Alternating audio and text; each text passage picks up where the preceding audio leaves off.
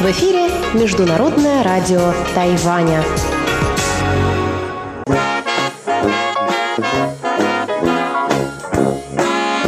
Воскресное шоу с русской службой МРТ. Здравствуйте, дорогие радиослушатели! В эфире Международное радио Тайваня, и вы слушаете воскресное шоу. В тайбэйской студии с вами Анна Бабкова, Мария Ли, Ольга Михайлова и Чечена Кулар. Сегодня 6 сентября. Наша тема обсуждения сегодня будет посвящена зоопаркам и циркам. Также в эфире прозвучит неизменная рубрика воскресного шоу «Почтовый ящик» и завершит эфир передача «Гостиная МРТ» с Инной Островской. Но прежде чем мы по традиции озвучим результаты опроса и ответы на вопрос прошлой недели, у нас для вас от нашей радиостанции небольшое объявление. Маша, ты хочешь поделиться этой новостью? У нас заработал новый app для мобильных приложений. А он еще заработал не в полную силу, и, наверное, в нем а, есть некоторые проблемы, но мы все равно призываем всех наших слушателей попробовать скачать этот app, и если у вас возникнут какие-то проблемы с его использованием, написать нам об этом, чтобы мы поскорее все могли бы исправить. Наш эп называется «Голос Тайваня», но мы пытались его найти по этим словам и не смогли, а пока что он находится по словам английского его названия RTI to go. RTI – это Radio Taiwan International, английское название нашей радиостанции, и to go просто RTI на ходу. Пожалуйста, попробуйте скачать наш эп. Он на самом деле очень удобный. В нем можно так же, как и на сайте, просто в телефоне слушать э, все наши часовые программы или наши передачи по отдельности, читать новости и смотреть видео. Спасибо, Маша. А теперь о вопросе прошлой недели. В воскресном шоу мы обсуждали улетевшее, так сказать, не до лета. У кого-то оно получилось замечательным, несмотря ни на что, а у кого-то не очень. А каким было ваше? Спросили мы вас. И ВКонтакте 64% ответили, что лето было хорошим, а 36%, что немало, ответили, что лето было ужасным. И в Фейсбуке мы опять не смогли повесить пока опрос, потому что на сайте идут какие-то работы. Надеемся, что скоро эта функция вернется. Также нам оставили комментарии наши постоянные слушатели. Вот нам пишет Ольга Берникова. Это лето у меня выдалось насыщенным на любимую работу. В итоге я почти все лето просидела дома за переводами, так что, по сути, карантин и коронавирус были как раз кстати. Единственное мое сожаление за лето – это то, что я прокатилась на велосипеде от силы раза три за все лето, хотя планировала кататься каждый день. Это все мои больные плечи, цена моей постоянной работы за компьютером. Нам также написала Мила Корен. Она пишет. Наверное, у меня было самое удачное лето. Мне кажется, это был сарказм. Мила пишет. Мечтала поехать поучиться на курсах и сбегать какие-нибудь гонки на Тайване, а в итоге спортивная форма ушла, на курсы вряд ли скоро появятся деньги, ибо работа до декабря минимум накрылась. Радует лишь то, что моя любовь к этой стране навечно, хотя и мало шансов теперь когда-нибудь в ней побывать. Остается верить в чудо и стараться изменить все к лучшему. Нам еще оставил комментарий Дэнни Дэнни Бой. Спрашивает, какое еще уходящее лето? Вы про календарное? Да, отвечаем мы ему. И, конечно, нам написал Саша Сычев. Он пишет, этим летом я, как и многие, тоже остался без отдыха в деревне. Просидел три месяца только на балконе. Но не из-за пресловутого коронавируса, а по семейным обстоятельствам. Ну да ничего, зато не прекращал общение с вами. Нам также написали наши постоянные слушатели. Вот, например, Виталий Иванов из города Рыбинска, наш монитор, прислал вместе с рапортом следующий комментарий по поводу нынешнего лета. Для меня оно было неудачным. Весной начались коронавирусные каникулы, и купленные заранее билеты в заграничный тур на начало лета превратились в никому не нужные бумажки. Каникулы плавно перешли в отпуск. В результате я впервые законно отдыхала ровно три месяца, как декретный отпуск при большевиках. На даче удалось переделать много нужных дел, Однако любой врач, взглянув в мои грустные глаза, скажет, что меня нужно срочно показать Средиземному морю.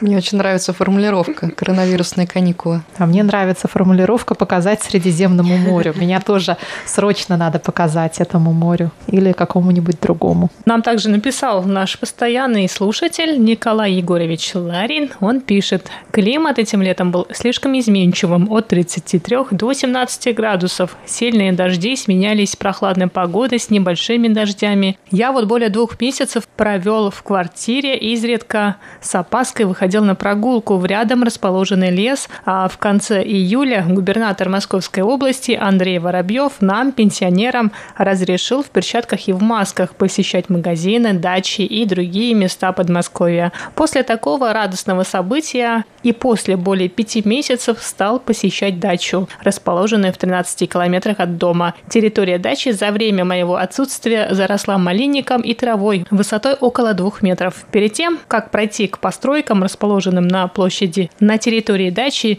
пришлось поработать, прокладывая дорожку к нужным объектам. Обычно каждым летом я посещал достопримечательности Москвы и Подмосковья. Из-за коронавируса всего этого жители Подмосковья лишены. Даже сейчас, когда разрешен въезд в Москву в масках и перчатках, я, да и многие другие жители этого региона опасаются появляться в Москве, так как там из-за многолюдности и приезжих гостей, особенно не соблюдающих масочный режим, повышается возможность заражения.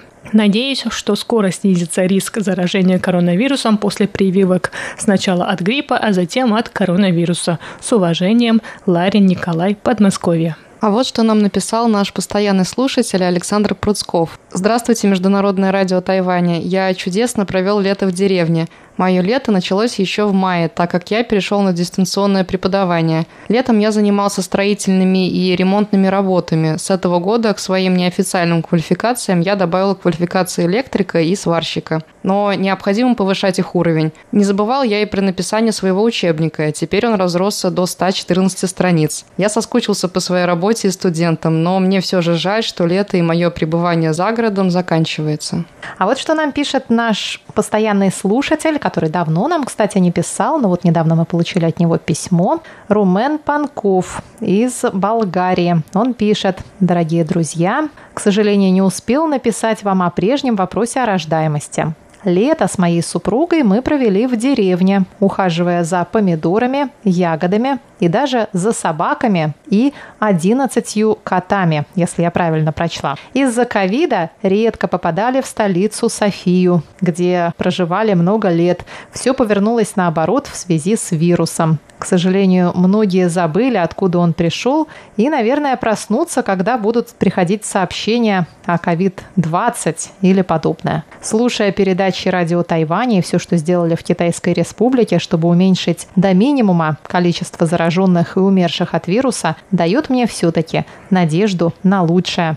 Считаю, что принятие Тайваня в ВОЗ надо поддержать. Спасибо вам большое, дорогой Румен. Также нам прислал письмо Анатолий Клепов, наш постоянный слушатель, и он написал, в Москве действовало правило, кому больше 65 лет, выход на улицу был практически запрещен из-за коронавируса. Я попал в эту группу, но иногда нарушал правила и выходил в ближайшие магазины и аптеку. Но сколько людей получили за это штрафы? Даже в тюрьме есть правила прогулок. А здесь было все сделано для того, чтобы уменьшить количество пенсионеров. Я потерял некоторых друзей, которые не смогли выписать себе лекарства, так как не могли попасть в поликлинику клинику. Для меня это было ужасно. Анатолий, пожалуйста, примите наши соболезнования в связи с вашей утратой. Это действительно очень страшные новости. Ну, а теперь к сегодняшней теме. Тайбейский зоопарк решил подарить Чехии панголинов. Панда вот родилась в Тайбэе 2 сентября, ей исполнилось 66 дней. Ей наконец-то дали официальное имя Юаньбао. Все чаще мы слышим в последнее время про зоопарк. Еще от нашей радиостанции нас пригласили в однодневную поездку. Смотрю, а там в расписании зоопарк в Синджу. И мне невольно вспомнился другой формат развлечения с участием животных – это цирк. Но я вдруг поняла, что никогда не слышала о цирке на Тайване. Где он находится? Сколько их? Что там показывают? Какие животные там выступают? А вдруг это панголины или формозские медведи? Оказалось, что цирки с участием животных на Тайване запретили законом еще в 2007 году. Я прочла о предпосылках принятия такого закона. Судя по всему, местного цирка тут все же скорее не было, но вот с приезжающими на гастроли из других стран было немало проблем. Не буду вдаваться в подробности, но пара человек из зрителей лишились конечностей в разное время, а один цирк вообще оставил своих волков на острове, а их потом нашли фермеры лихие нулевые. Но зоопарк на Тайване процветает. Все же были в тайбэйском зоопарке. Сколько панд видели. Вот хочу вам сегодня, коллеги, предложить обсудить. Ходите ли вы в зоопарке или вы против такого развлечения? Ходите ли вы в цирке? И похожи ли в этом плане зоопарки на цирки? Я считаю, что цирки со зверями со зверушками – это зло, что совершенно правильно, что их запрещают во всем мире, что над животными все-таки это издевательство над животными, назовем вещи своими именами, потому что дрессура без страха и боли абсолютно невозможна, когда речь идет особенно о хищниках. Я понимаю, там пудели. Они, в общем, радостно готовы за любую вкусняшку выполнять любую лезгинку, но, с другой стороны, когда дело идет о коммерциализации этого всего, ну, какая-то Нельзя, наверное, подходить с людскими мерками к животным, но все равно издевательство – это плохо. Что касается зоопарков, я считаю, что тут дело в самом зоопарке. Какой это зоопарк, хороший он или плохой, как в этом зоопарке все устроено, насколько там животным комфортно или нет. Я не отношусь к людям, которые считают, что вообще любые зоопарки – это зло, и что звери должны жить в своей дикой природе, и там они гораздо счастливее. Вот я не знаю, в дикой природе перед животным ежедневно, ежечасно, ежеминутно стоят две проблемы. Первая – это кого бы съесть, и вторая – как бы не быть съеденным кем-то. То есть как бы не умереть с голоду или как бы не стать чьим-то ужином. И животные живут в страхе. Там, если ты, например, какая-нибудь несчастная антилопа, за которой гонится какой-нибудь там Гепард. Гепард. Ну, не знаю. Мне кажется, антилопа предпочла бы жить в тайбейском зоопарке, нежели в этот момент удирать от гепарда. Что касается гепарда, то, собственно, ну, я не знаю, наверное, охота ну, опять-таки, не, нельзя, наверное, подходить с мерками, что такое счастье для животных там, с нашими. Если животному в зоопарке хорошо, его кормят, он лишен проблем выживания.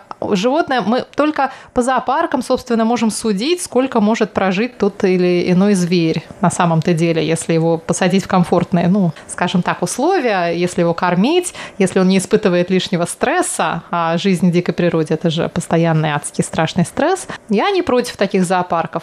Тайбэйский зоопарк принадлежит к этим замечательным, хорошим зоопаркам, где зверей очень любят, где к ним очень хорошо относятся, где за ними просто, по-моему, первоклассный уход. Может быть, это не лучший в мире зоопарк, он точно не худший. Но мне есть чем сравнивать. Когда я была в Китае, правда, это было очень уже давно, я впервые в жизни тогда увидела панду.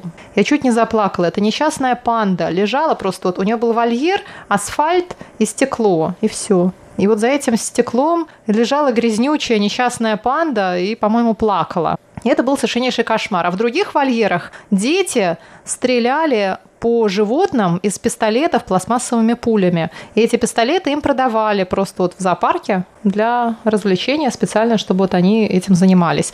В общем, чем быть животным в китайском зоопарке, наверное, лучше удирать от гепарда. Но в тайбейском зоопарке совсем другие условия. Зверей тут очень любят. Я, кстати, я помню, в год тигра я ходила брать интервью у здешнего бенгальского тигра, и мне тогда смотритель сказал, посмотрите, какой у него иероглиф написан на лбу, иероглиф «Ван», то есть э, князь, король. И он действительно выходил такой мощный, этот тигр. У него шикарный был вольер, очень красивый, ну, их кормили там, я не знаю, мясом каким-то. Антилоп, вот. наверное. Антилоп.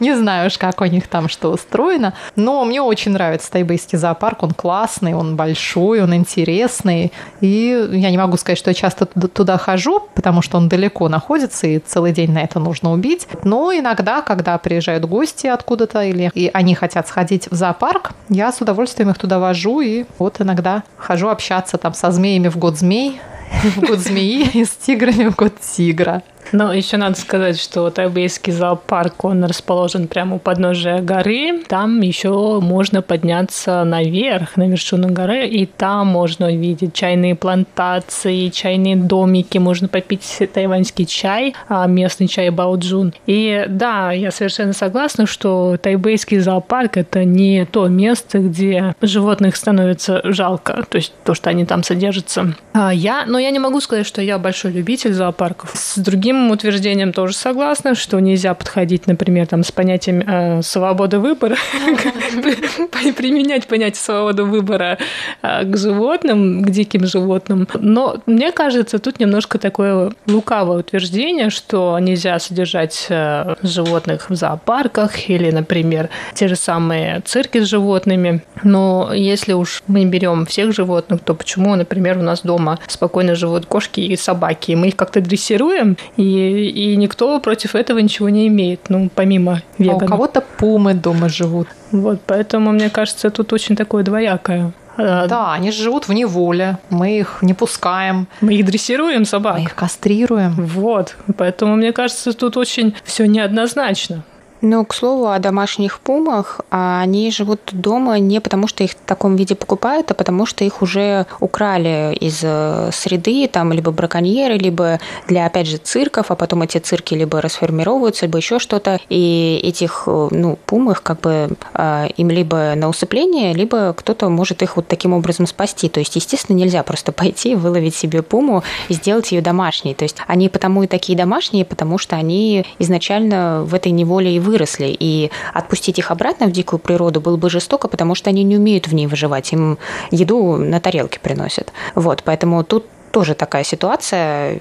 Я, наверное, из-за этого отчасти как бы поддерживаю зоопарки, потому что очень многие а, животные туда попадают из цирков. То есть они не умеют жить в дикой природе, и они уже, так сказать, отслужили свое или постарели, и их либо усыплять, либо отдавать, э, допустим, в зоопарк. Ну, наверное, уж лучше в зоопарк. Но вопрос в том, что если бы не было спроса, не было бы и нужды красть этих животных а, из дикой природы. Например, если бы никому не было интересно покупать билеты на э, цирки с животными, то их бы не пытались ну, достать из этой природы, чтобы они потом, опять же, постарели в этом цирке, и опять же их нужно было бы содержать, допустим, в зоопарке или у кого-то дома. Но вот. это такой замкнутый круг получается все равно. Ну, вот получится его от, относительно разомкнуть, только если будет какой-то закон, который просто закроет все эти цирки, да, с животными. Вот, например, кстати, а, насколько я знаю, этого закона вроде нету в Германии, но я видела недавно, хотя это вроде новость ей, может быть, год или два, про цирк в Германии. Он, по-моему, называется Ронкали,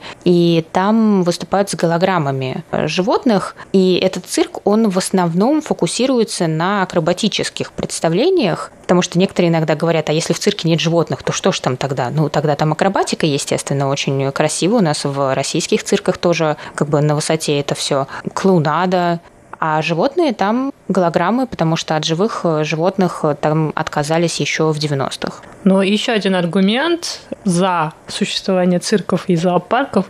Но вот где еще детям мегаполисов посмотреть на настоящих диких животных? Я вот не у всех думала. есть. В не у всех есть возможность, не у всех есть возможность куда-то поехать, а тут ребенок как бы видит настоящее животное дикое. Ну, не по телевизору, не, в, не на картинке. Я бы просто разделяла цирк и зоопарк. Можно сходить в зоопарк и посмотреть. Да, все-таки зоопарк, даже если это плохой зоопарк, все равно будет лучше, чем хороший цирк. Ну, с другой кажется. стороны, много ли ребенок теряет, если он не видит это животное вживую? Согласна, да, потому что сейчас можно спокойно посмотреть все эти там передачи Виртуальная National Geographic, посмотреть, э, не знаю, что бы изменилось в моей жизни, если бы я в пять лет не увидела лесу. Я не уверена, что что-то бы изменилось, потому что я могу увидеть ее по телевизору, и в зоопарке мне ее все равно трогать не разрешают. И в зоопарке она немножко лысая, ну как бы, то есть они все там, ну, не очень иногда выглядят, особенно почему-то лисы. Да, в Москве какая-то очень модная фишка – это контактные зоопарки, куда ты ходишь и гладишь этих несчастных зверей. Да, и там есть и более экзотические, вроде сурикатов, енотов. Еноты совершенно не приспособлены к тому, чтобы иметь с ними контакт, потому что перед тем, как туда войти, с тебя нужно снять вообще все, за что можно зацепиться, и они все равно, скорее всего, выдерут тебе волосы.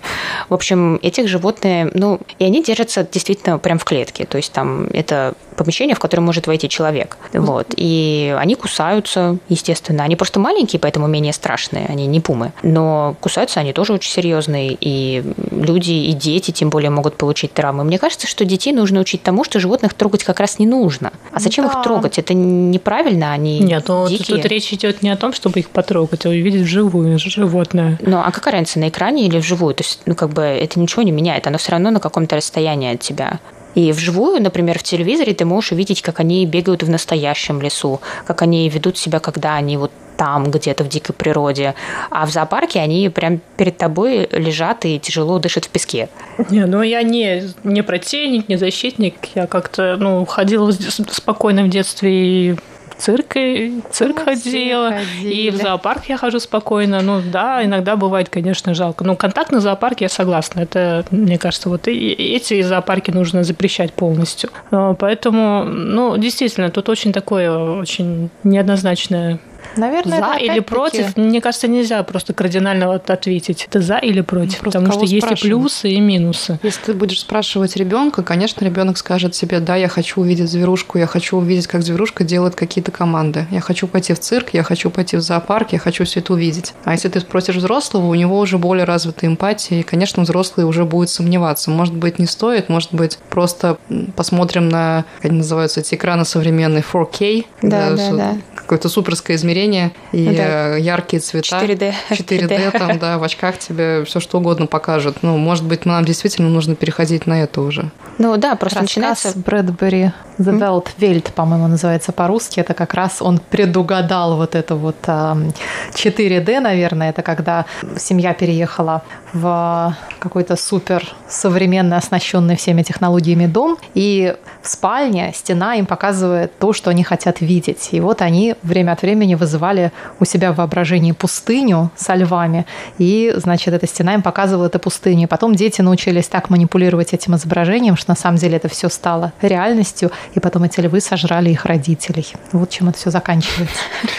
В общем, дети, как говорят, наше будущее, поэтому нашему будущему надо объяснять, что хорошо, что плохо с самого начала, наверное. И, ну как, мое мнение, что животных эксплуатировать в наших целях и для наших желаний плохо. Ну, вот. мы это постоянно делаем. Постоянно. Мне кажется, что нельзя просто им доставлять страдания. Мучить их не надо. Что значит эксплуатировать? Ну, мы все, Но вся это... наша жизнь, в общем, мы зарабатываем деньги. На фабрики все надо закрыть тогда. Скотобойни надо все закрыть. надо закрыть. Да. Ну, все закрываем. Вообще, по-хорошему, да. веганами даже нет, нет, дело даже не в том, чтобы стать всем ну, веганами, да. а, а чтобы у каждого было свое, свое собственное хозяйство, чтобы мы этих кур там выращивали, чтобы лисы, ну, не лысы, а настоящие, воровали их из курятника, там целая экосистема была, и это все не, не запускалось, не запускалось э, не существовало в таком формате, в котором существует сейчас. Сейчас ну, это все очень агрессивно и дико, Начали конечно. с панты панголинов и закончили курами, лысыми курами и лисами. Дорогие друзья, что думаете вы? Цирки и зоопарки. Есть ли разница в отношении к животным и какой или какие из этих развлечений вы поддерживаете и почему?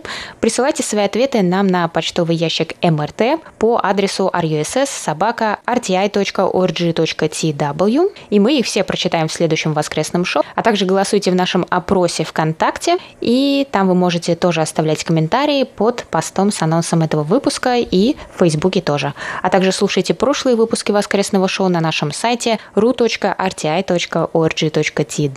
скачивайте наше приложение, там вы тоже можете слушать воскресное шоу, и не забывайте подписываться на нас через подкасты, и там тоже слушать воскресное шоу. И на этом сегодняшнее воскресное шоу с русской службой Международного радио Тайваня подошло к концу. С вами были ведущие Анна Бабкова, Мария Ли, Ольга Михайлова и Чечена Кулар. Спасибо, что оставались с нами. Ведущие с вами прощаются и покидают студию, а я через минуту открою для вас рубрику «Почтовый ящик». Воскресное шоу с русской службой МРТ.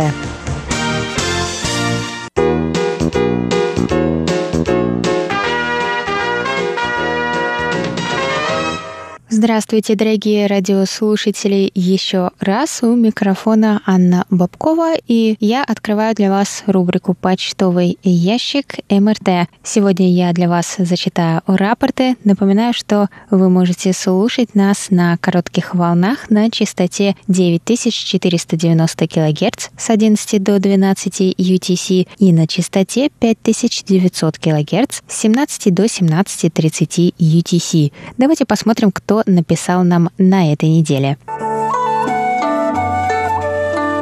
Евгений Мартьянов, Анатолий Клепов, Дмитрий Елагин, Михаил Бринев, Василий Гуляев, Альберто Канувай, Николай Егорович Ларин, Румен Панков, Александр Пруцков, Андрей Кузнецов и Виталий Иванов.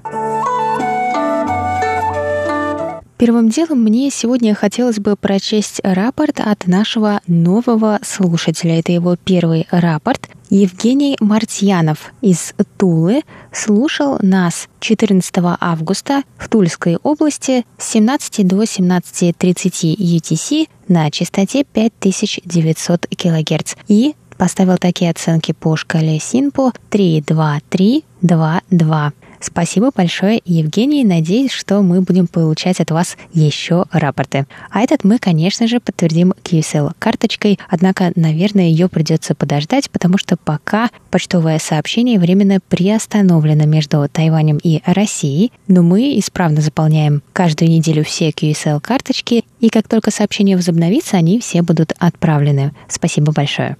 И сейчас давайте продолжим читать рапорты по частоте 5900 кГц, на которой мы вещаем с 17 до 17.30 UTC. Анатолий Клепов из Москвы слушал нас с 24 по 30 августа на этой частоте с 17 до 17.30 UTC и поставил такие оценки. 24 августа 45454, 26 августа 45454, однако он добавляет, что первые пять минут прием был плохой, с помехой, и первым пяти минутам он поставил 4-5-3-4-3, а с шестой минуты прием стал нормальным. Анатолий также слушал нас 1 сентября и поставил оценки 4-5-4-5-4. Следующий рапорт от нашего слушателя из Саратова Дмитрия Елагина. Он принимал нас на частоте 5900 кГц с 17 до 17.30 UTC 1 сентября и поставил такие оценки 454, 4-4 и прокомментировал «Хороший сигнал, небольшие замирания сигнала и шум на частоте, гул передатчика сильный иногда и сегодня без треска. Слушать намного комфортнее». Свой рапорт нам также прислал Михаил Бринев из Владимирской области. Он слушал нас на частоте 5900 кГц с 17 до 17.30 UTC 4 августа, 17 августа и 25 августа. Во все эти дни он поставил оценки 3, 5, 3, 3, 3. Написал, что качество прослушивания удовлетворительное. Следующий рапорт от Василия Гуляева. Он принимал нашу частоту 5900 кГц 16 августа и поставил такие оценки 3, 4, 3, 3, 3 и прокомментировал «Сигнал силы 3 балла, помех от станций нет, атмосферные помехи присутствуют, отмечается замирание сигнала». Следующий рапорт от слушателя из Италии Альберто Канувай. Он принимал нашу частоту 5900 кГц 30 августа и поставил такие оценки 43333.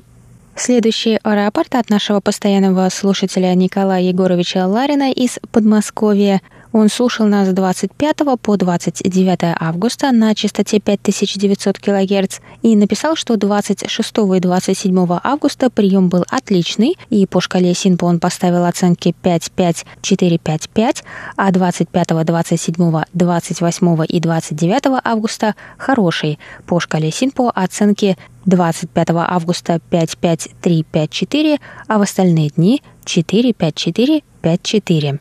Нам также написал Румен Панков из Болгарии. Он не приложил рапорт, однако написал, что слушал наши передачи в 17 часов на частоте 5900 кГц и сказал, что иногда слышно хорошо, а иногда речь неразборчива. Следующий рапорт по этой частоте от нашего слушателя Александра Пруцкого. Он слушал нас с 24 по 30 августа и во все дни поставил оценки 455, 4-4. Андрей Кузнецов слушал нас на частоте 5900 кГц 5 августа и поставил оценки 4.5, 4.4.4. И он также слушал нас и на частоте 9490 кГц на нашей второй частоте и поставил оценки 243, 22 и написал, что сигнал очень слабый. Виталий Иванов из города Рыбинска слушал нас с 8 августа по 1 сентября и большую часть дней на обеих частотах. И, судя по оценкам, слышимость на частоте 9490 кГц хуже. 8 августа 9490 490 кГц 34333, 5900 кГц 54444, 1 сентября на частоте 5900 кГц 54444.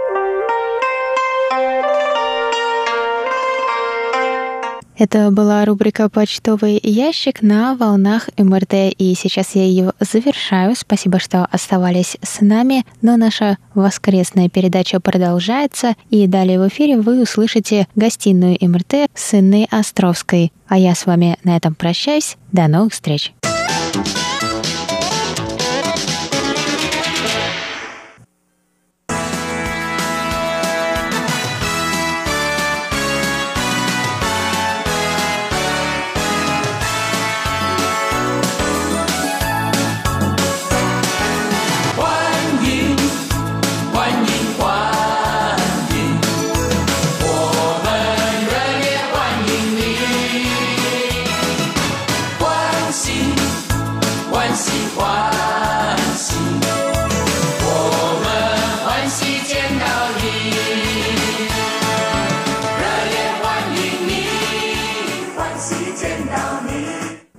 Здравствуйте, дорогие друзья! Вы слушаете Международное радио Тайваня. В нашем эфире еженедельная передача «Гостиная МРТ». У микрофона ведущая Инна Островская, и я рада открыть нашу первую сентябрьскую радиогостиную. На этой неделе все мы знаем, что школы и университеты мира открыли свои двери жаждущим знаний и интересных открытий ученикам. Конечно, в первую очередь мне хочется от лица нашей радиостанции поздравить наших дорогих учеников, пожелать им всем успехов успехов и преподавателям сил, талантливых студентов. А вот студентам-китаистам мне хотелось бы с моей сегодняшней гости дать особое наставление, специальные рекомендации по овладению китайской грамотой. И я подумала, кто это сделает лучше, чем в прошлом студент-китаист, а ныне преподаватель китайского языка, сотрудник кафедры востоковедения Новосибирского государственного университета Алина Перлова. Здравствуйте, Алина. Здравствуйте, Инна. Вот такая наша а, может быть, непростая доля наставлять студентов в 2020 год, когда половина из них еще учится онлайн, половина не понимает, как изучать китайский язык через интернет. Ну, в общем, куча проблем, но мы постараемся вселить в них оптимизм и, самое главное, рассказать, насколько удивительный мир сейчас вот открывается на этой неделе, на следующей. В иностранных вузах, как мы знаем, учебный год начинается во второй половине сентября. В вашей судьбе ученого, когда-то студента тоже хотелось бы поговорить. 对不起，我的中文不好。对不起，对不起，我不知道你说什么。对不起，我的中文不好。对不起，对不起，我只想跟你当朋友。Hello。Начнем с того, что вы расскажете нашим слушателям о себе. Хорошо. я начала учить китайский язык уже 15 лет назад, э, и начала я это так, как тогда начинали все в университете. Я поступила на первый курс Новосибирского университета и на кафедру востоковедения, и там у нас начались э, пары китайского языка. На четвертом курсе, после четвертого курса я поехала на стажировку в Китай, где э, год еще совершенствовала свой китайский язык. После выпуска вернулась в Россию такая немудренная история. В принципе, в то время почти э, каждый студент-китаист проходил вот э, через этот путь. Сначала несколько лет учебы в университете, потом кому как повезет. Пара месяцев, полгода, либо год стажировки. Вы знаете, что в эфире нашей радиостанции уже не первый год звучит радиоверсия международного проекта «Китаеведение. Устная история». И увлекательные истории наших э, старших коллег, китаистов, о том, как они изучали китайский язык еще в советское время. Интересные рассказы об их стажировках в Китай еще 60-х годов. А в каком году вы попали в Китай и каким его увидели? Я попала в 2009 году э, на год. Э, я уехала учиться в Далянь. И, конечно, с тех пор э, Китай страшно переменился, но я уже видела Э, не велосипедный Китай, да, скажем так, то есть не бедную, отсталую страну. Я уже видела очень современные, э, огромные мегаполисы, э, развитые транспортные развязки, и уже было видно, что эта страна ну, во многом обгоняет Россию. Конечно, с тех пор много чего переменилось, и тот же самый Далянь уже не узнать, но я не скажу, что перемена между 2009 и 2020 была более разительная, чем, например, между Э, там, 90-ми и началом нулевых. Вы приехали в Далянь, увидели Китай, стали посещать занятия, и вы поняли, что вот 4 года назад я сделала правильный выбор, я изучаю то, о чем можно только мечтать. Да, пожалуй, было именно так. Э, когда я училась в России, у меня еще были сомнения, и я вообще не очень понимала, зачем мне все это нужно. То есть я хорошо училась, мне нравилось, но я не представляла, как это все будет потом, то есть что я буду делать. Мне казалось, что офисная работа это очень скучно, и я думала, что да нет, может быть мне пойти там на режиссера еще поучиться, или может быть вообще буду художником. А Китай это так, ну вот просто что-то такое, что-то вроде, может, это будет мое хобби. Но когда я приехала в Китай, и когда я попутешествовала, и когда я познакомилась с людьми из китайской литературы, я поняла, что все, мне больше ничего вообще не надо. А, жизнь моя определена. 没关系，没关系，我还要跟你当朋友。没关系，我的中文进步。 А тогда в Новосибирске после школы китайский язык вас привлек своей загадочностью, иероглифы. У всех разные истории. Почему вы решили идти изучать китаистику? Честно говоря, я уже плохо помню свою мотивацию. Я точно помню, что мне страшно надоел английский. За годы учебы в спецшколе я с трех лет учила английский, потом я учила его в школе, у нас было очень много английского, и мне он страшно надоел. Хотелось чего-то совершенно иного. Но было ясно, что я гуманитарий, что вот у меня есть какая-то склонность к языкам, и я подумала, что ну китайский, наверное, да, наверное, здорово. Ну, если не понравится, пойду куда-нибудь на японский, может быть. То это не было осознанно, это не было так, что как-то родители готовили, просто на обум, можно так сказать. Вот так вот, на обум. А сейчас, изучив язык, э, культуру Китая, вы стали преподавателем и уже делитесь своим опытом и какими-то знаниями со студентами. Отправляете их также на стажировку. Что они рассказывают вам, вернувшись из Китая? Ну, пока что у меня все в восторге возвращались. Может быть, конечно, они боятся меня, и поэтому не говорят, что им что-то там не понравилось, но э, пока все ребята э, ну, также влюбляются в Китай. Ну, мере, те, с кем у меня контакт, те, с кем как-то я общаюсь. Одна девушка даже в итоге вышла замуж за китайца и осталась там только одна. У нас студенты, приезжающие на Тайвань, наверное, 90% остается, женится, выходит замуж и э, растворяется, любит Тайвань. Вот как, да, становится второй родиной маленький остров. Тайвань, он больше как-то расположен к иностранцам. Да, да, видимо. Интересно узнать, как изучали китайский язык вы, потому что вот я сейчас читаю, узнаю, что советские китаисты изучали методом зубрежки. Китайский метод, когда они даже не очень понимали, а просто заучивали текст, чтобы к понедельнику рассказать его. Мы мы тоже заучивали тексты. У нас был ну, грамматико-переводной метод в ходу. И я даже не думаю, что это как-то плохо. То есть я не скажу, что я не понимала, что его зубрево, я прекрасно понимала. То есть мы все разбирали, потом заучивали, рассказывали. И это такими оставалось э, вызубренными синтагмами в мозгу, чтобы потом э, выскочить в нужное время. Мы учились по учебнику Задоенко, такой старый-старый учебник, э, где там всякие разные советские термины. А, потом постепенно там стали подключаться более современные учебники, но база это был учебник Задоенко. У нас не было возможности никак попрактиковать язык с друзьями китайцами, потому что просто не было таких друзей китайцев, и соцсети были еще совершенно не развиты, чтобы как-то найти там а, друзей или там напарников по изучению языка. И, например, я на втором курсе Э, ходила в кабинет китайской медицины, чтобы там отловить доктора во время его перерывов и как-то с ним поговорить. Я понимаю сейчас, что я страшно ему мешала, а, но тогда это был такой неплохой способ практики, потому что мои одногруппники и такого не имели. У нас был носитель языка, но э, носитель у нас начался только со второго курса, что, в общем, тоже правильно. На первом курсе ему нечего там делать.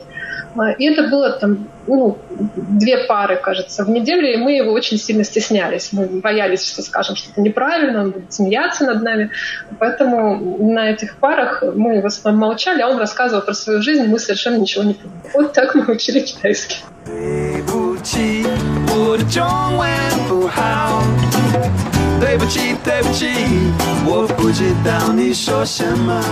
А когда вы приехали в Китай, в Далянь, вы понимали прохожих, продавцов? Вас понимали или не сразу? Поначалу мне было очень трудно. Я помню, что сначала я приехала в Пекин, и в Пекине э, там какое-то время я пыталась путешествовать, а потом уже я переправилась в Далянь. И в Пекине э, мне нужно было купить, сейчас это, конечно, совершенно анахронизм, электронный словарь потому что смартфонов, опять же, не было. И я искала рынок электроники, чтобы купить электронный словарь, и мне помог какой-то там э, проходящий мимо китаец, и я помню, что мы с ним разговариваем, а он мне что-то спрашивает, я совершенно не понимаю ничего, причем я помню, что что-то такое было, я все слова по отдельности знаю, но у меня настолько устал мозг, и он перегружен, у меня болит голова, я просто хочу в свой отель вернуться, укрыться одеялом и лежать, я больше ничего не хочу. И в итоге он меня что-то спрашивает, я отвечаю ему, «А, да, да, президент у нас Путин. А он говорит мне еще раз что-то. Я говорю, Путин. А оказалось, что он меня спрашивает, ты обедала или нет? Вот, а я ему все, Путин, Путин. Ну вот с тех пор у нас мало что изменилось. Президент у нас Путин. И китайцев это также восхищает, да, но голова также, страшно уставала. И также китайцы и тайваньцы в первую очередь спрашивают нового знакомого друга, поел ли ты? Конечно, да. Это тоже не изменилось. Сейчас, когда так много средств, перечисленных вами для изучения китайского языка или любого другого иностранного, и интернет-возможности совершенно другие, почему говорят наши старшие товарищи, опять используя это слово, китаисты, что уровень владения языком у молодежи хуже, низкий. В чем проблема? Я думаю, что современные средства — это палка о двух концах, потому что, с одной стороны, у нас есть очень много возможностей э, практиковать язык, и, с другой стороны, зная, что они у нас есть, мы все время откладываем это на потом, что это как будто бы э, такое море перед нами, в которое всегда можно войти. И, э, во-первых, огромный информационный шум вокруг, который тоже отвлекает студентов, и они часто распыляются, то есть они хватаются за одно, за другое, за третье, и в итоге на язык этих нескольких часов в день железобетонных, да, которые должны быть, их не остается. То есть они прокручивают ленты в тех соцсетях, в других, и потом оказывается, что уже пора спать, глаза слепаются, а иероглифы прописывать уже времени нет. И есть еще вторая причина, на мой взгляд, с которой я вижу своих студентов. Часто они очень большие, чрезмерно большие надежды возлагают на стажировку. Потому что раньше, если там, в старые времена стажировки вообще никому почти что не доставались. Ты был просто счастливчик, если это выпало. А в мое время ты уже мог, там, во-первых, заплатить, поехать сам или там получить грант, но все-таки это было несколько месяцев или полгода за всю твою учебную карьеру. И то это было обычно в конце обучения. Сейчас стажировки получают очень просто. Э, каждый едет там на лето постоянно, каждый год, потом на годовую стажировку. И дети думают, что ну, все равно на стажировке я все это выучу. И какой смысл сейчас мне страдать, если все равно как-то там это же будет среда, и это же все автоматически загрузится в мозг мне, как только я окажусь в Китае, пересеку границу. Поэтому зачем страдать? И можно пока что отдохнуть, а там уже в Китае все это успеется. Ну, я думаю, что вы тоже понимаете, что это неверный путь. Поэтому, конечно, э, да, я отчасти согласна, что у э, общей массы уровень языка ну, не очень высокий сейчас. У некоторых студентов, конечно, он продолжает оставаться довольно высоким. То есть первый совет нашим первокурсникам, которые оказались на факультете китайского языка, писать иероглифы, прописывать их ежедневно, как только начали изучение. Поскольку я отношусь к группе студентов, э, изучавших китайский язык в стране носитель, то есть я с нуля начала изучать его на Тайване. И по 6 часов без преувеличения мы писали ежедневно иероглифы один по 10-20 раз. Вот так требовали тайваньские преподаватели. Да, но если китайцы э, так делают, почему мы э, как-то ну, можем обмануть судьбу. Мы не можем обмануть судьбу, мы тоже должны будем это делать.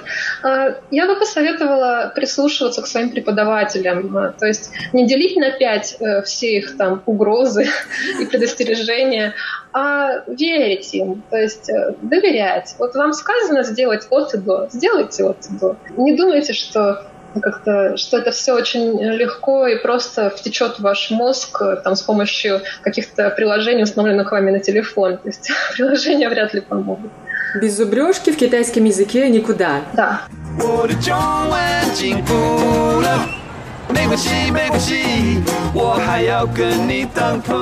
Сентябрь у нас еще также месяц э, учителей, празднования и Дня учителя в России. Ну, это октябрь, да, осень. А в сентябре у нас день рождения Конфуция. Давайте вспомним ваших учителей, российских и китайских. Чему научили вас они и что бы вы передали своим студентам? Ну, у меня были замечательные учителя э, особенно российские, когда я приехала в Китай, уже когда я немножко оклеймалась, и когда шум в моей голове стих, и я стала мочь воспринимать, что мне вообще говорят, а китайцы всегда спрашивали у меня, наверное, у тебя преподаватель был китаец? А меня все четыре года до моей поездки в Китай учила русская преподавательница, ее зовут Юлия Анатольевна Азаренко, она как раз стажировалась э, на Тайване в свое время. То есть она ваша, можно сказать. Класс. А, да, и э, она вот как с первого курса нас взяла, так она нас и до выпуска, до самого учила. Это очень хорошо, когда преподаватель не меняется каждый год там, или каждый полгода, тем более. Он знает каждого своего студента, э, все его сильные и слабые стороны, и она довольно строго нас вела. Ну, менялись носители в это время, ну, носители это, они такие были. Конечно, это здорово, но мне кажется, что все-таки основной вклад внесла именно она. И когда я говорила китайцам, что нет, у меня преподаватель русская, а, молодая женщина, а, они страшно удивлялись и говорили, что да не может быть, ну как же так, ну у тебя же произношение это хорошее, как же русский человек может поставить такое произношение? Ну вот может, как раз может. И я ей очень благодарна и хочу передать ей привет, если она сейчас слушает нас. Юлия Анатольевна, спасибо вам огромное. А знаете, она как-то, я не могу вспомнить какого-то напутствия от нее или какой-то конкретной там фразы, которую она постоянно нам говорила. Нет, это просто такое планомерное, планомерное движение вперед, и как она э, очень серьезно относилась к урокам с нами, она всегда готовилась, она всегда приносила какие-то распечатки, э, проводила контрольные там с нами каждую неделю. И это как-то обязывало и нас тоже э, держать себя в тонусе, не расслабляться, готовиться и брать с нее пример. Э, вот такой замечательный преподаватель. Мне очень повезло. Классно. А вы помните своих китайских лауши? Да, я помню, когда я приехала в Даряне, у нас был замечательный э, Пан Лауши.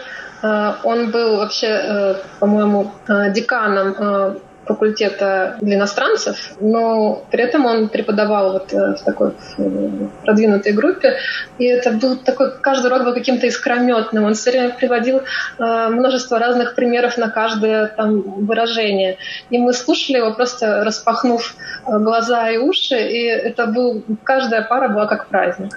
Не думаю, что он нас слушает сейчас, но всегда вспоминаю его добрым словом. Да, очень приятно будет.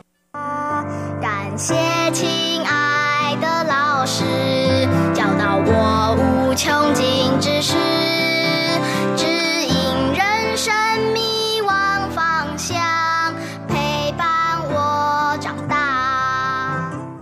Наверняка нас будут слушать не только студенты-китаисты, но и ваши коллеги, преподаватели. А какой секрет, может быть, ваш педагогический вы нашли за годы работы с учениками? А что вы даете им а, каждый день? Может быть, какие-то современные материалы находите в интернете, не только опираетесь на скучный, да, как часто бывает учебник.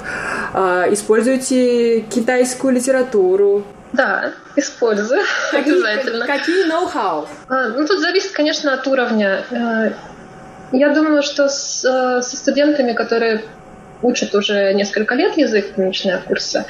А, с третьего с ними уже можно активно вводить э, какие-то неадаптированные материалы, ну, какие-то простые книги, но я не за то, чтобы вводить там детские энциклопедии э, или какие-то детские книжки, потому что там часто бывает, э, как мне кажется, не очень нужная лексика, необиходная. А я обычно даю какие-то ну, книги современных китайских авторов для взрослых. Например, а, моя любимая — это Юйхуа. Юйхуа пишет очень простым языком, и его может понять там, ну, любой нормальный студент с уровнем китайского примерно HSK 4. И а, главное, что студента очень мотивирует, когда он понимает, что ого, я могу прочитать целую китайскую книжку. А Юйхуа, он еще хорош тем, что у него книжки короткие довольно, ну, исключая романа «Братья». И вот дашь человеку прочитать Сюй Гуань «Кровь продавал», и он потом как на крыльях, что он целую китайскую книгу прочитал. Это же здорово. Мой следующий вопрос э, будет о литературе на китайском языке. Очень все логично у нас вытекает. Расскажите про перевод. Я знаю, что интернет подсказал, что сначала вы были переводчиком, как и все мы, инструкций, бизнес-встреч и каких-то там заводских э, э, терминов, а потом переключились на литературу. Вот расскажите об этом да. переходе поподробнее. Да, когда я вернулась э, из Китая со стажировки, э, я сразу устроилась на работу на завод. Э, и сначала это тоже было очень вдохновляюще, что вот я уже не просто там какой-то студент, я оставалась еще студентом пятого курса, у нас был специалитет, а я уже там могу приносить пользу родине и переводить там, последовательно письменно, и с русского на китайский, с китайского на русский. У меня командировки каждые две недели. И это было очень здорово, но постепенно, постепенно мне стало скучновато. И я поняла, что либо мне нужно Какое решение приняла Алина, вы узнаете на следующей неделе. А на этом мы с вами прощаемся. В эфире радио Тайваня была передача «Гостиная МРТ» с Инной Островской. Благодарю за внимание. 一点点。没关系，没关系，我还要跟你当朋友，没关系。Тайвань и тайваньцы. В эфире русской службы Международного радио Тайваня передача «Тайвань и тайваньцы». У микрофона Мария Ли. Здравствуйте. Главная тема этой недели – визит на Тайвань чешской делегации, которая состоит из парламентариев, академиков и музыкантов, и в которую входит мэр Праги Сденек Гржип, и которую возглавляет Милуш Выстрочил, председатель Верхней палаты парламента, он же Сенат Чехии. Милуш выстрочил второе должностное лицо страны, и Чечена Кулар в передаче «Сделано на Тайване» в минувший понедельник уже подробно рассказала о значении визита и реакции на него крайне негативной материкового Китая. Послушать эту передачу вы можете на нашем сайте ru.rti.org.tw в разделе «Сделано на Тайване». Ссылки мы также разместили в соцсетях Facebook и ВКонтакте. Напомню, что министр иностранных дел Китая Ван И, возмущенный визитом высокопоставленной чешской делегации на Тайвань, пригрозил Милошу Выстрочилу, что тот дорого заплатит ответит за свое недальновидное поведение и политический оппортунизм.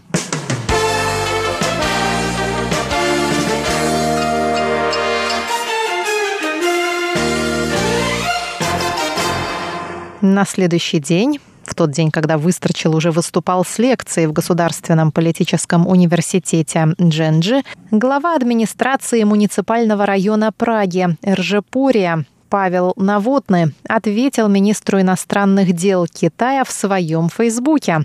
Он опубликовал фотографию письма министру на английском языке, в котором, не стесняясь в выражениях, потребовал извинений за угрозы в адрес Чехии. Вот начало этого письма. Цитата. «Уважаемый, это был последний раз, когда вы открыли рот по поводу Чешской Республики. Ваше поведение нарушает все приемлемые дипломатические границы вопросы. Вы смеете угрожать председателю Сената, что он, мол, дорого заплатит. Невоспитанные вы грубые клоуны. А теперь послушайте меня, товарищ министр. КНР должна немедленно извиниться за бесстыдные угрозы. Немедленно – это значит прямо сейчас – и все в таком духе. Письмо, явно провокационное, написанное скандальным политиком, разошлось по мировым средствам массовой информации. О реакции Пекина на момент выпуска передачи пока неизвестно. Сам Выстрочил, отвечая на вопросы журналистов относительно угроз Китая, сказал, что все члены делегации добровольно отправились на Тайвань, зная, что дело их правое. А министр иностранных дел Чехии Томаш Перчичек обещал вызвать китайского посланника, чтобы китайская сторона разъяснила слова Ван И. Безусловно, визит делегации окажет влияние на наши отношения с Китаем, но, сдается мне, это зашло слишком далеко, сказал министр иностранных дел Чехии по этому поводу. Выстрочил же сообщил журналистам, что правительство Чехии придерживается принципа одного Китая, но так как он представляет оппозицию, то не связан протоколом. Он добавил, что визит делегации никак не нарушает принципа одного Китая и вообще у Чехии своя интерпретация этого принципа.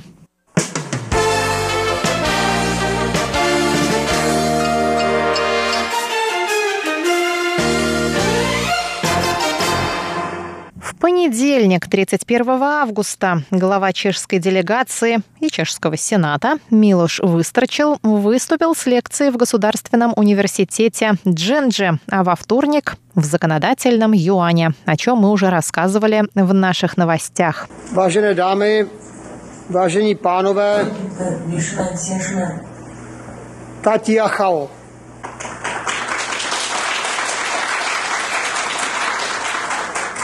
Выступая перед студентами, Выстрочил сопоставил двух покойных экс-президентов Вацлава Гавела и Ли Денхуя, которых можно назвать отцами свободы и демократии в их странах. Он также сказал, что и в Чехии, и на Тайване в процессе демократизации ключевую роль сыграла молодежь. Symbolicky на Mezinárodní den studentstva 17. listopadu 1989 Символично, что 17 ноября 1989 года в Международный день студентов молодые люди, и в особенности студенты, нашли в себе смелость и вместе с кучкой диссидентов, одним из которых был Вацлав Гавел, сообщили нам энергию и силу, которые позволили отвоевать свободу в ходе бархатной революции. Začali ten nekonečný proces budování, jak já říkám. Выстрочил добавил, что тайваньские студенты сыграли похожую роль в движении «Диких лилий» в 1990 году, потребовав демократических парламентских и президентских выборов. Тайваньские студенты а обчаné в takzvaném hnutí divoké lilie obsadili náměstí blízko prezidentského paláce a požadovali skutečně demokratické volby do parlamentu. Tak to vidíte u nás i u vás, studenti. Поверьте, мы в Чешской Республике отлично знаем, каково это – жить с большим братом за спиной. Большой брат не прощает слабости и ошибок, сказал Выстрочил. Он также добавил, что все демократические страны должны поддерживать друг друга, в особенности перед лицом угрозы со стороны более сильных держав. Наш долг вместе выступить в поддержку Гонконга и вместе поддержать свободную Беларусь, сказал он.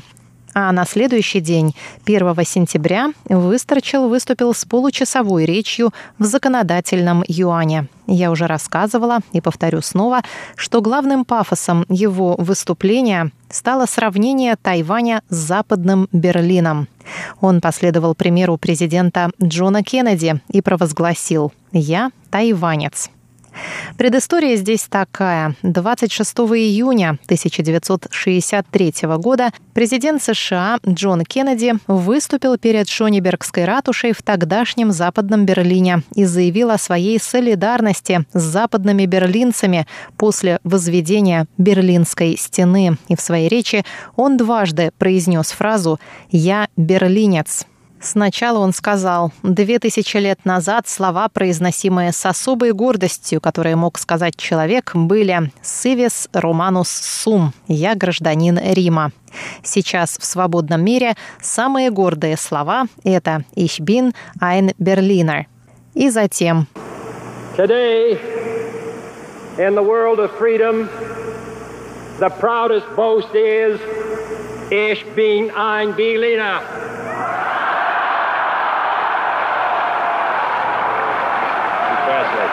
Все свободные люди, где бы они ни жили, сейчас граждане Берлина. И поэтому, как свободный человек, я горжусь словами. «Я берлинец». А Милуш Выстрочил так завершил свое выступление. Dovolte mi tedy nyní, abych i já vyslovil osobně svoji podporu Tajvanu Позвольте мне также лично выразить поддержку Тайваню и высшим ценностям свободы и завершить мою речь в законодательном юане Тайваня, пусть более скромным, но не менее решительным заявлением. Už Tchaj žen. Přeji vám Я тайванец.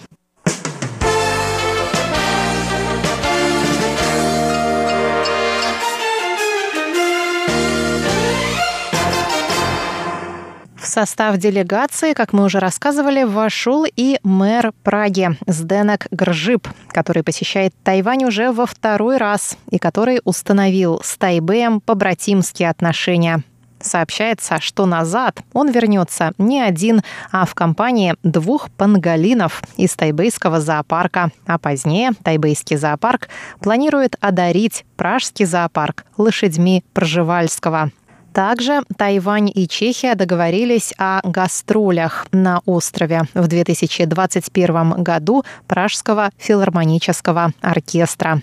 Дорогие друзья, следите за нашими новостями. Завтра гости из Праги отправятся на родину, но хочется надеяться, что посеянные в ходе визита семена дружбы совсем скоро расцветут пышным цветом. Это была передача «Тайвань и тайваньцы» с Марией Ли.